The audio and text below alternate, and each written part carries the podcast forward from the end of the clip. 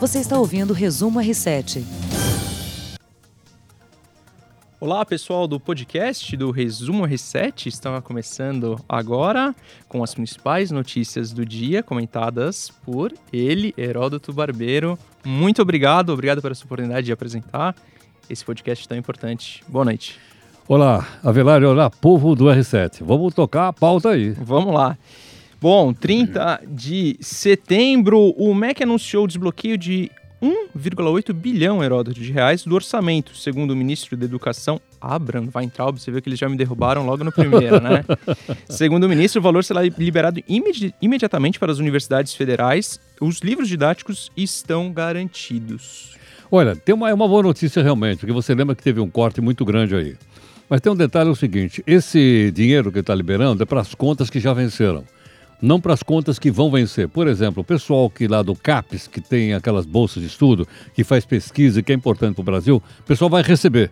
Agora, eles não estão abrindo novas bolsas. Uhum. Então, novos jovens, novos pesquisadores que quiserem, vão ter que esperar para saber se vai caber ou não do orçamento do ano que vem mais grana para para esse tipo de ação no nosso país. Exatamente. A secretária adjunta executiva, a senhora Maria Fernanda Bittencourt, disse aqui que está liberada a totalidade de recursos para o programa, as licitações já foram feitas e até agora garantimos que os livros possam ser distribuídos no próximo ano. Não, vamos ver. É, nós precisamos tocar para frente isso aí. O país precisa de educação. Não.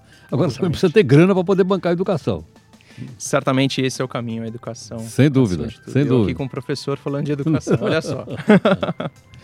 Seguindo adiante, a Justiça Federal do Rio de Janeiro condenou o Eike Batista a oito anos e sete meses de prisão. O empresário usou informações privilegiadas nas negociações com ativos da OSX, a empresa dona do estaleiro e do Porto de Açu, no antigo grupo EBX. E aliás, esse cidadão se foi apresentado no país como se fosse o grande vencedor, o nosso herói nacional, não é? Eu me lembro bem. Lembra, né? Não? Quer dizer, era o nosso capitão de indústria que foi, não, não é? Esse porto que você tá, comentou aí, ele simplesmente devastou uma área ambiental enorme no estado do Rio de Janeiro para colocar esse, esse, esse, esse esse porto, que acabou sendo vendido para uma empresa estrangeira, não me lembro o nome dela agora, mas ela, uhum. mas ela existe. Uhum. E outra coisa, era aquele cara que se deixava fotografar com um carro na sala, você lembra ou não? Sim, do que carro, carro na sala. E era o Volkswagen? Compra... Era o Fuscão? Olha, não era, viu? Era, era alguma, coisa, era alguma coisa de milhões e milhões de reais por aí. Acho que era um Lamborghini, Acho era, era um Lamborghini. Era um Lamborghini? Botava Lamborghini e tudo mais lá, tinha uns cachorros bonitos também, era...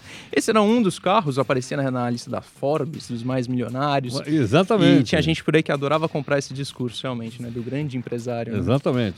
Agora, ele foi, agora parece também, eu não sei se você vai confirmar, Vila, que ele também deve procurar para fazer uma delação premiada. Sim. Seria bom que fizesse, é ou não é? E entregar bastante E entregar bastante gente para a gente saber exatamente quem são os caras que pegaram o dinheiro do nosso imposto. Sim. Porque a grana que esse cara pegou no BNDES é uma grana que tem juros subsidiados. Eu e você, se aparecemos na porta do BNDES e falar, ó, oh, quero uma grana, é capaz dos caras dar um tiro em nós. Dar um tiro na gente, exatamente. Agora o cara chega lá, bate na porta, pega um dinheiro subsidiado, Muitos desses empresários pegaram dinheiro subsidiado do BNDES para comprar jatinho, você lembra ou não? Lembro. Uma turma aí, é ou não é? Uma turma jatinho grande. Da, grande, jatinho da, da, da Embraer, é não é? Quer dizer, então, com dinheiro, quando você fala subsídio, é sinal o seguinte, alguém está pagando a diferença. Esse alguém somos nós, porque esse dinheiro vem do Tesouro Nacional e nós enchemos o Tesouro Nacional com o pagamento dos nossos impostos. Sabe quanto nós já pagamos esse ano? Quanto? Um trilhão 900 bilhões de reais desde o dia 1 de janeiro. Vou repetir: 1 um trilhão, trilhão 900 bi. Nós estamos caminhando para 2 trilhões de reais de imposto nesse país. Você sabe que é o PIB de muito país por aí, né? O PIB de muita gente não é qualquer grana, não. É bastante É muito dinheiro, dinheiro é, muita dinheiro. grana. Eu não sei onde é que eles gastam tanta grana, meu. aí vai chegar no final do ano, ainda esse, essa grana não vai ser suficiente para despesa. Vai faltar mais ou menos 170 bi. Aí eu disse, então o que o governo faz? Onde é que ele vai arrumar 170 bi? Isso é só para pagar o que deve. Sim. Aí ele vai no mercado, vende títulos no mercado, empresta para o mercado e o mercado empresta para ele para ele poder ele cobrir a conta. Exatamente. Heroto, vamos falar agora sobre a saúde psiquiátrica, a saúde e cuidar da cabeça, também tão importante quanto cuidar do corpo. O Rio de Janeiro tem média de 4 a 5 PMs afastados por problemas psiquiátricos por dia. 4 a cada 5 PMs são afastados. Segundo relatos de PMs que tentaram suicídio, entraram nas favelas durante confrontos sem colete. o estado tem 93 psicólogos para atender 92 cidades. O meu ponto até caiu por aqui, viu? Olha só. É, realmente, né? É um, é um, a gente sempre fala disso, atentar com a saúde psicológica, né? E numa profissão tão judiada quanto a de policiais, né? É, você vê, quatro a cada cinco PMs são afastados por problemas psiquiátricos. É uma coisa que a gente tem que ficar ligado, né? Tem que estar ligado. Agora, não é só um problema do Rio de Janeiro, Avelar. Na semana passada foi divulgado também, inclusive nós comentamos aqui no nosso resumo, uhum. é, uma quantidade também enorme de PMs em São Paulo. Agora, eu fico comparando o seguinte, eu estou falando como leigo, né? Ah, é muito mais perigoso ser PM no Rio de Janeiro do que ser PM em São Paulo. Ainda que aqui muitas vezes acontecem coisas terríveis também. Então, Mas acho que o Rio de Janeiro está vivendo o que a gente poderia chamar de uma verdadeira guerra civil, é ou não é?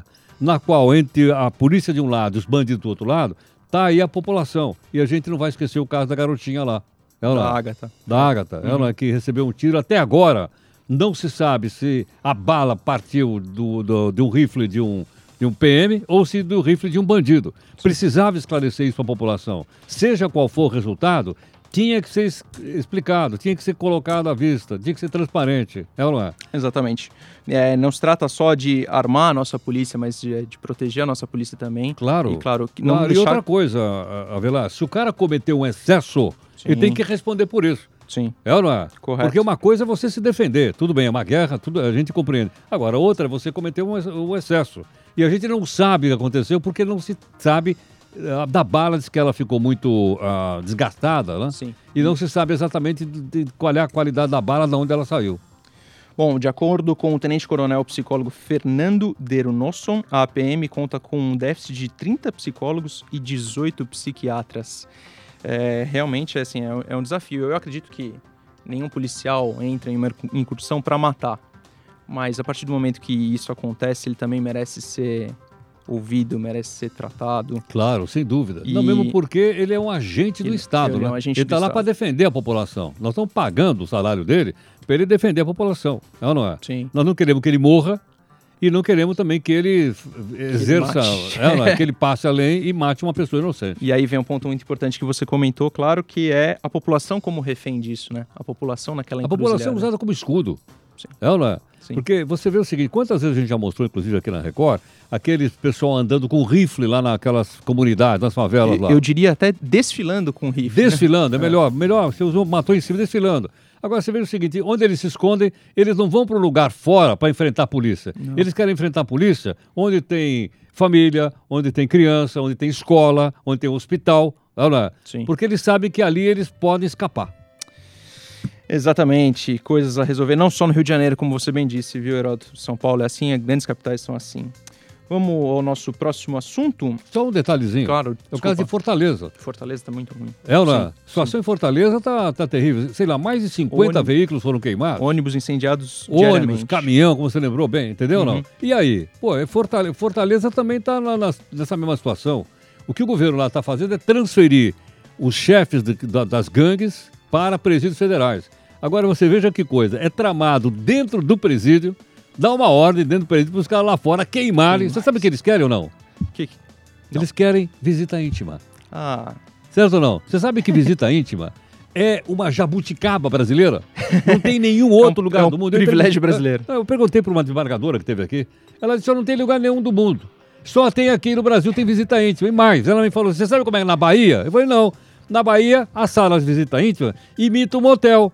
E ela me disse, tem até cama redonda. Ah, não, cama redonda não. Ela falou, tem. É muito privilégio, viu? Ela, é. olha isso. Você acha que isso dá recuperação do, do cara ou não? Provavelmente não. Só se for recuperação sexual. a juíza mandou a PF entregar a certidão de conduta carcerária de Lula. Procuradores da Força Tarefa da Lava Jato pediram a concessão do regime semiaberto ao ex-presidente, que já cumpriu um sexto da pena no caso Triplex. Então, tá para essa definição é, é uma definição que os advogados dele vão dizer se querem ou não. Uhum. Logicamente que atrás dessa questão, eu não vou emitir aqui nenhuma opinião a respeito, apenas vou explicar. É assim, há uma, uma discussão de ordem uh, política atrás disso. Qual é? Se ele aceitar a progressão da pena, ele está dizendo que a sentença foi correta. Que ele, ele, ele entende que a sentença foi correta. Exatamente. É verdade ou não? Sim. Como ele diz a sentença não foi correta, eles me perseguiram, etc, etc, por esse motivo eu creio que ele não vai aceitar. Só para a gente explicar. Exatamente. A, juíza federal é a Carolina Lebos, eu acabei deix deixando o nome dela passar. E a magistrada também quer o cálculo atualizado do cumprimento da pena do ex-presidente em regime fechado desde 7 de abril de 2018, por a sentença que comentamos no triplex Ah, do você viu Guarujá. quem pediu a progressão da pena? Quem pediu? O Deltan. Dallagnol, exatamente. Que o Lula também tem uma bronca dele brava, não é? Sim, exatamente. E sabe o que o Deltan escreveu lá? Diz Hum. que tem que dar progressão da pena para ele sair porque ele tem bom Bom comportamento. comportamento. Olha, exatamente. É, E aí, eu gostaria só de complementar é, uma frase aqui é, da, da juíza. Ela, ela diz assim: verifica-se o equívoco da contadoria no cálculo anexado no evento. Isso porque consta o computo dos juros de 0,5% no período. É, enfim, é, tem, tem bastante pano para manga por aí ainda. Tem caso. ainda, porque ainda estão fazendo cálculo, Esse estão ainda- cálculo da e- certo, é, tem o cálculo de. Mas não de tem maquininha de pena. somar lá? Poxa, seria tão simples resolver isso, né?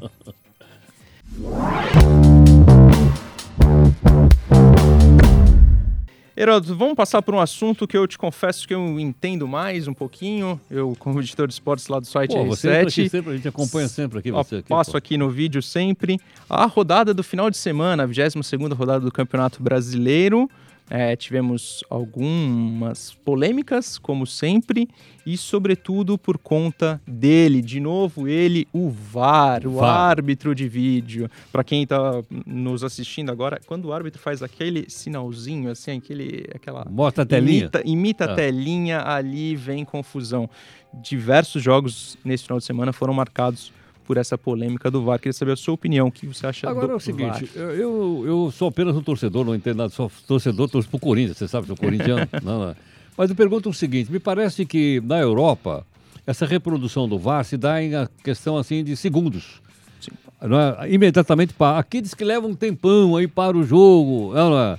Aqui, Aí o pessoal fica olhando todo mundo pra cara do juiz, o juiz vai lá. Aí um interpreta o VAR de um jeito, outro interpreta do outro. Só falta o pessoal mandar pro Supremo Tribunal. olha, não está Para longe de aí. acontecer, viu? Exatamente. As experiências mesmo que tivemos na, na Copa do Mundo, é, na Copa do Mundo já na Rússia 2018, foi com a primeira Copa do Mundo com o uso da, da tecnologia de vídeo.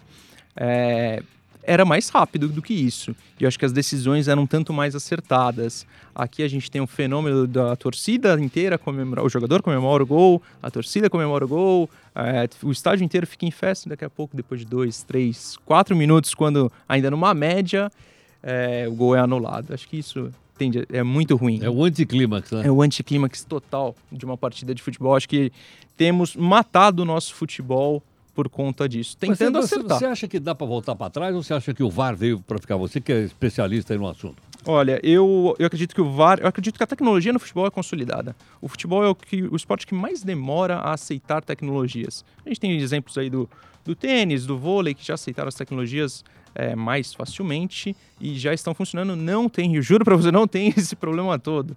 É muito mais rápido, muito mais dinâmico, o jogo é muito mais é, progressivo. Também por, por questões das dimensões é, do campo de jogo. Claro que a gente está falando no, campo de futebol imenso e tal mas as decisões são mais rápidas. Você vê no, no Corinthians 1, Vasco 0, que você tanto gosta, poxa, todo mundo sabia que ali já, já havia sido impedimento ou não, enfim, e aí fica aquela lenga-lenga, aquela história de, poxa, vai ser dado o gol ou não. Eu fico falando, é, pensando no- na vida dos narradores, como deve ser ruim a vida dos narradores de futebol. Não deve ser brincadeira. Não deve ser Agora, eu brincadeira. também tenho visto alguns jogos do Campeonato Europeu, eu, eu não tenho visto tanto usar o VAR lá. Exatamente por isso. Eu- Eu eles tenho- usam Ah. eles usam dentro da cabine dele. É, não usam tanto porque eles não. A gente entende que eles não usam tanto porque eles não chamam o árbitro à beira de campo. É uma coisa que se resolve Ah, tá. por ali. É, você perguntou de. Eles decidem lá e falam para ele, foi gol, isso. vale, não vale, é isso segue não. o E ele jogo. segue o jogo. Exatamente, Ah, é exatamente. Mais rápido. Porque no, o, ju- o juiz sair lá no meio do campo e ir lá assistir o VAR, pela E madrugada. fica todo né? mundo É paradinho. melhor ele assim. assistir aqui o nosso podcast. Exato, dá tempo, poxa. É, você me perguntou o que, o que tende a mudar no VAR. Eu acredito que o áudio da cabine do juiz tende a ser hum, divulgado. Acho que assim a gente teria uma lisura no esporte maior. Acho que caminham para isso, para que a gente No saiba caso aí teve também uma, uma regra, vou tirar até aproveitar e te perguntar. O, o jogador caiu e tocou a mão na bola. Uhum. Aí diz, não, tem uma nova regra da FIFA que diz mão na bola, não importa se é intencional ou não intencional. É ou não é? Exatamente, exatamente. Se for atacante, anula o ataque, não é isso ou não? Se- exato. E foi o que ataque. aconteceu, Foi o né? que aconteceu em Palmeiras e Internacional. Palmeiras Internacional. É, um a um, empate lá no Beira Rio, difícil jogar lá no Beira Rio. E a bola bate na mão do atacante William do Palmeiras. O árbitro deixa o jogo seguir. Na sequência do lance, sai o gol. E aí é quando o VAR, depois de 4, 5 minutos, avisa, fala: Ó, vem cá, que aconteceu um problema nesse lance de gol. Porque todo lance de gol tem que ser validado, tem que ser confirmado pela arbitragem. E aí, por então, isso mas aí não está em cima dessa decisão da FIFA que diz tocar a mão na bola, ou voluntária ou involuntariamente. É involuntariamente. novo isso ou não? Isso é novo. É isso, novo, isso é? está valendo agora, Ah, desde tá. agora na metade do ano. Então, por isso tem. É, e com o campeonato em andamento, né? E isso é- muda, muda essa regra do Mas jogo. acho que eles olham sempre a Europa, é isso ou não? Eles- a gente copia bastante É, o né? futebol europeu, até no estilo de jogo, realmente. Eu acho que eles eles estão mais preocupados até com o calendário europeu do que com o calendário brasileiro, latino-americano, porque a, a grana está lá na Europa, né? A grana tá lá Ah. Os espetáculos estão na Europa. Vou contar rapidamente para você. Eu viajei para um país aí ah, chamado Burma, já ouviu falar? Não, da antiga Birmânia. Birmânia. Eu fui lá no norte, fui lá para um passeio lá e tal. Rapaz, você acredita que eu cheguei na porta do hotel, olhei assim, tinha um jogo de futebol, lá, lá. E eu olhei, campeonato europeu. Falei, pô, mas até aqui os caras só veem o campeonato europeu. A molecada lá, Sim. com camisa do Barcelona, com Barcelona. camisa do Manchester, etc. E eu ouvi falar, não sei se é verdade, que a, a maior torcida do mundo é do Manchester, porque eles fazem pré-temporada na China. Na Ásia, isso exatamente. não? Ainda É? é? exatamente. Eles ainda fazem temporada na Quanto Ásia. ganha essa turma, hein, meu? Bastante dinheiro. Eles ganham, eles conseguem pagar jogadores com venda de camisa. Pela madrugada. É Quer bastante dizer, eles dinheiro. sabem fazer o negócio. sabem fazer É não? dinheiro. Eles sabem fazer o negócio. Corretamente. Bom, falamos de Corinthians e Vasco, Inter e Palmeiras. Queria só comentar rapidamente. Flam- O líder Flamengo, o Flamengo tem 49 pontos e capitalizou em cima do. O Flamengo empatou com o São Paulo, 0 a 0 no Maracanã, e capitalizou aí em cima do empate do Palmeiras. O Palmeiras poderia reduzir a diferença Tá agora. três pontos? Três pontos Três ainda, pontos. 49 Eu a vou te 46. perguntar uma coisa. Esse técnico estrangeiro que está lá, português, né? Jorge Jesus. Como é que ele vai indo? Ele é um muito bom técnico. Ele tem se provado muito bom técnico. E aí tem uma rixa com o Renato Portaluppi, o Renato Gaúcho, técnico do Grêmio. Flamengo e Grêmio se enfrentam na Libertadores, pela semifinal da Libertadores, agora na quarta-feira. E eles já trocaram farpas assim. O Renato É. Gaúcho diz que se ele é tão bom, se esse técnico é tão genial, por que, que ele não ganhou tantas coisas lá na Europa? Que ele de fato não ganhou. E ele tem vindo ganhar aqui. Agora, só uma coisa que eu queria te perguntar também. O Renato há quanto tempo lá no Grêmio? mais de três anos. Pô, isso é um recorde ou não? Isso sim. É ou não é? sim. Não é Sim, do tem seu tempo, mas na época que eu era jovem, era comum o técnico Era ficar três comum. anos, cinco Era anos. mais comum um jogador. Pô, peguei o Oswaldo Brandão no Corinthians, sei lá quantos anos. É ou não é? Agora não, agora semana passada mudaram quantos? Quatro, parece? Quatro jogos. Sim, e o Rogério Ceni voltou pro Fortaleza, exatamente. A gente fica numa. O futebol brasileiro tá vendo uma, uma dança das cadeiras, assim, que em torno dos mesmos nomes. Acho que isso é Perdeu, tá na guilhotina. Tá na guilhotina. Não tá fácil ser técnico de time de futebol do- no não, Brasil. realmente, realmente. Sim. Agora, no- no- eu, eu vejo que na Europa não é assim. O técnico do Real Madrid, já vi técnico há 20 anos, no Manchester também, mais No 20 anos. Arsenal, você é, não? Né? Arsenal também. Sim, Quer dizer, o cara ganhou ou perdeu, eles avaliam pelo resultado final, né? sim. É que aqui também é, é mais difícil você, você chegar pra torcida do Corinthians, por exemplo. Não, peraí, vê lá o que você vai falar. E agora? Vou chamar o hipoteticamente falar assim, ó, esse ano nós temos time para ir até a quarta colocação do Campeonato Brasileiro. Ih, A é. gente não vai aceitar uma coisa dessa. Um Exatamente. time algum, ninguém aceitaria isso. Acho que na Europa tem isso um, um respeito, um entendimento maior é, de onde o time pode chegar aqui. Começa o Campeonato Brasileiro com oito times para serem campeões. Então, acho que por isso entende-se um pouco mais, releva-se mais os maus resultados. Agora, você falou agora um pouquinho, vamos dizer, de que até, até o estilo de jogo a gente está tentando procurar ah, copiar o, o da Europa.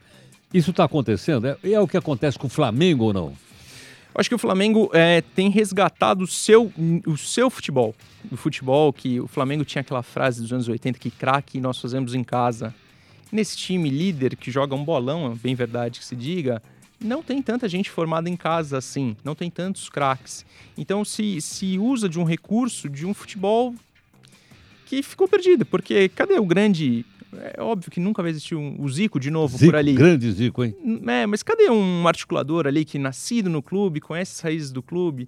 Acho que essa é a minha crítica quando a gente fala que o futebol tem sido imitado do futebol de fora. É, é, então a gente tenta se encontrar com os times por aqui. O Santos, do São Paulo também. A gente, poxa, tem material humano para jogar ao nosso estilo. O Fernando Diniz, que estreou nessa rodada no São Paulo, é um cara que se propõe a toque de bola, sair jogando. Agora, Vera, não é também o fato de quando esses jovens começam a despontar, vem aqui os empresários já começam a mandar esse cara para a Europa. Eu ouvi falar que na Holanda já. tem garoto lá de 14, 15 anos lá. Sim. É, né? sim. Eles estão apostando. Se o cara não for bom, manda de volta. Tem jogadores ah. que estreiam pela seleção brasileira e a gente nem sabe quem é, que estreiam no times profissionais por lá, a gente nunca ouviu falar. Isso ainda é um, uma mazela do futebol brasileiro, sim. É uma pena, né? Heródoto, estamos chegando ao final do nosso podcast. Não Eu sei quem foi o responsável que nos colocou no mesmo microfone aqui. Agradeço a oportunidade. Não, foi bom, pô. um abraço, até uma próxima. Igualmente, obrigado. Valeu. Você ouviu Resumo R7.